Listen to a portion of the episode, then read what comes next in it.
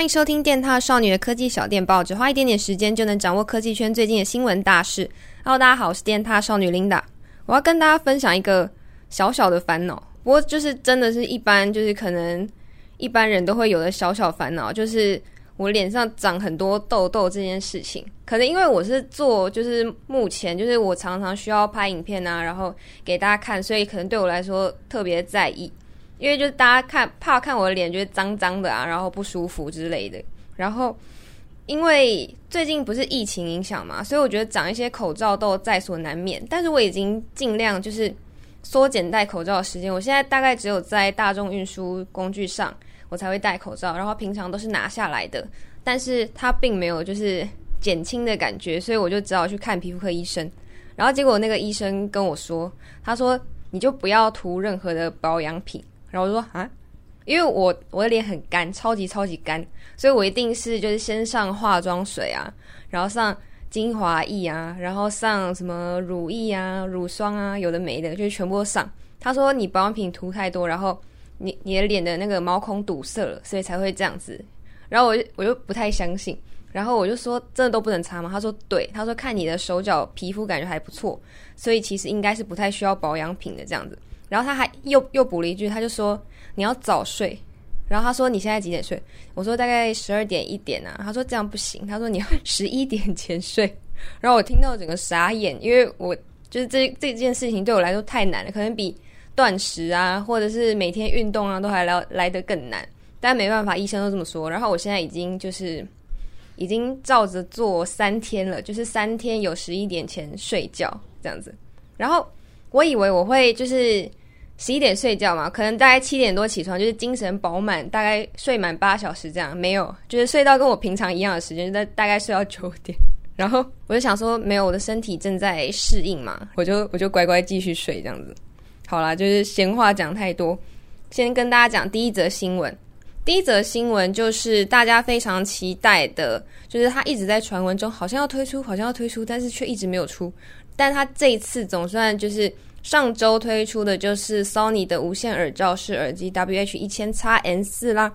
那它可以说是非常非常受欢迎嘛。然后它今天就是它这周的十一号也在台湾正式上市了。我会说它非常受欢迎，不是没有理由，就是它真的是卖的蛮好。而且我提到这副耳机，他们就会想到说，哦，这个耳罩式耳机它是戴起来很舒服的类型。因为耳罩就是我们通常想到都是压耳朵嘛，但是它是相较之下就是戴起来还蛮舒服的一个款式。再来呢，就是它的主动降噪的功能非常非常强，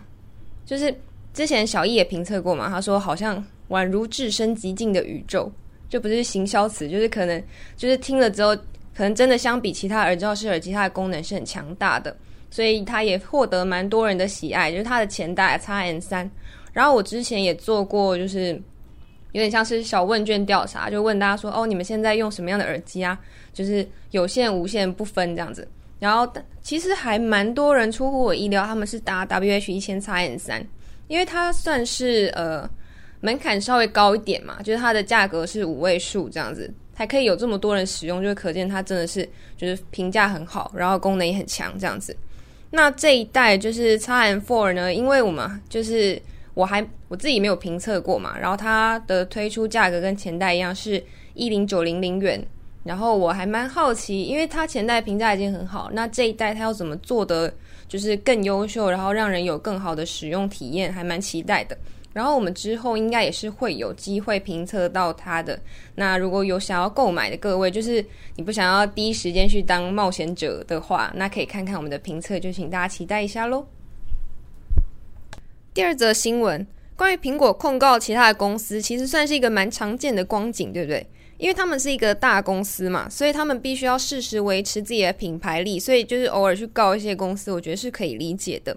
但是这一次的控告，其实它引起不太小的就是争议，到底是为什么呢？主要原因是在于就是就是加拿大有个食谱 App 公司，它名字叫做 Prepare，他们表示说遭到苹果控告说。哇，他们家的 logo 实在长得跟苹果 logo 太像了，就是他们侵犯了他们的商标，所以他必须要控告对方。但是，就是你可以拿就是 Prepare 跟 Apple 的 logo 来比较一下，会发现哦，一个是苹果的 logo，一个是梨子的 logo，就是其实它真的就是长得没有很像，因为梨子是下面就是比较胖嘛，然后苹果是整个是比较接近就是正圆形的概念，可能他们在就是那个叶子勾勒的部分比较像，但是呃苹果的 logo 是黑色的，然后 Prepare 他们家的 logo 是就是梨子的颜色，就是鲜绿色这样子。我是个人是觉得真的没有很像啦，然后不知道为什么苹果要这样子告人家。然后 Prepare 他们其实蛮可怜，因为他们是一间就是蛮小的公司，他们只有五个员工。然后因为这次的诉讼案，他们要花就是大概上千美元，因为他们的钱不够，所以他们只好再裁掉一个员工，然后才可以维持就是公司的营运这样子。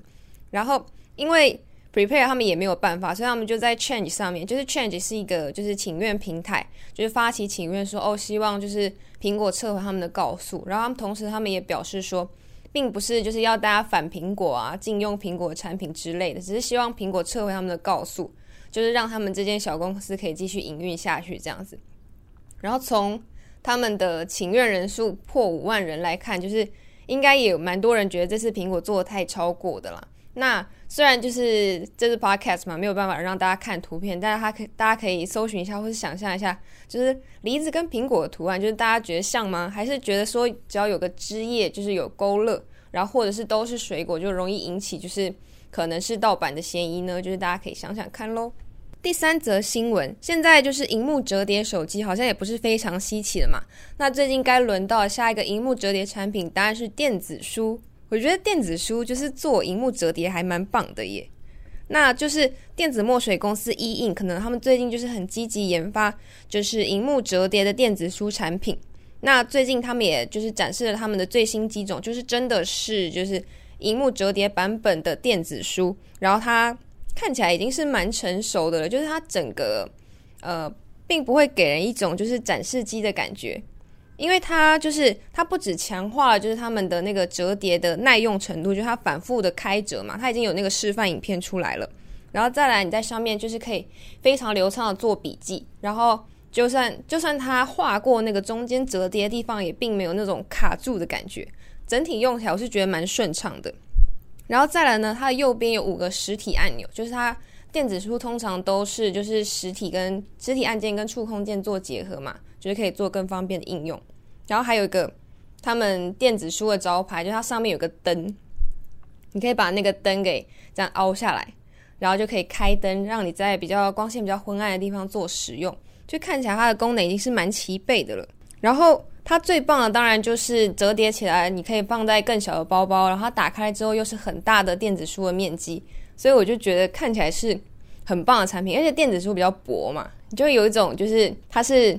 精致的产品的感觉。那现在就是我知道的电子书用户也是越来越多了。像我自己也是考虑购入就是电子书，因为你自己看不只是看书啦，就是看一些 PDF 档啊，然后可能你读读外文啊之类，我觉得用电子书都是比较好，因为它看起来比较不伤害眼睛嘛。那想必有些人就是对这个产品也是非常期待，那就希望就是 E Ink 可以早点把它实际的产品化，然后早点推出到我们的眼前喽。好的，以上呢就是本周的三则科技新闻啦。那就是跟大家花了有点长的篇幅讲说我皮肤不好，真的是不好意思。不，但是我们每周每天都是一些小烦恼、小烂事啦。就是如果大家想听听我的分享，也是我也是非常乐意跟大家讲的。然后祝大家身体健康，然后有个开心的周末。那我们就下次再见喽，拜拜。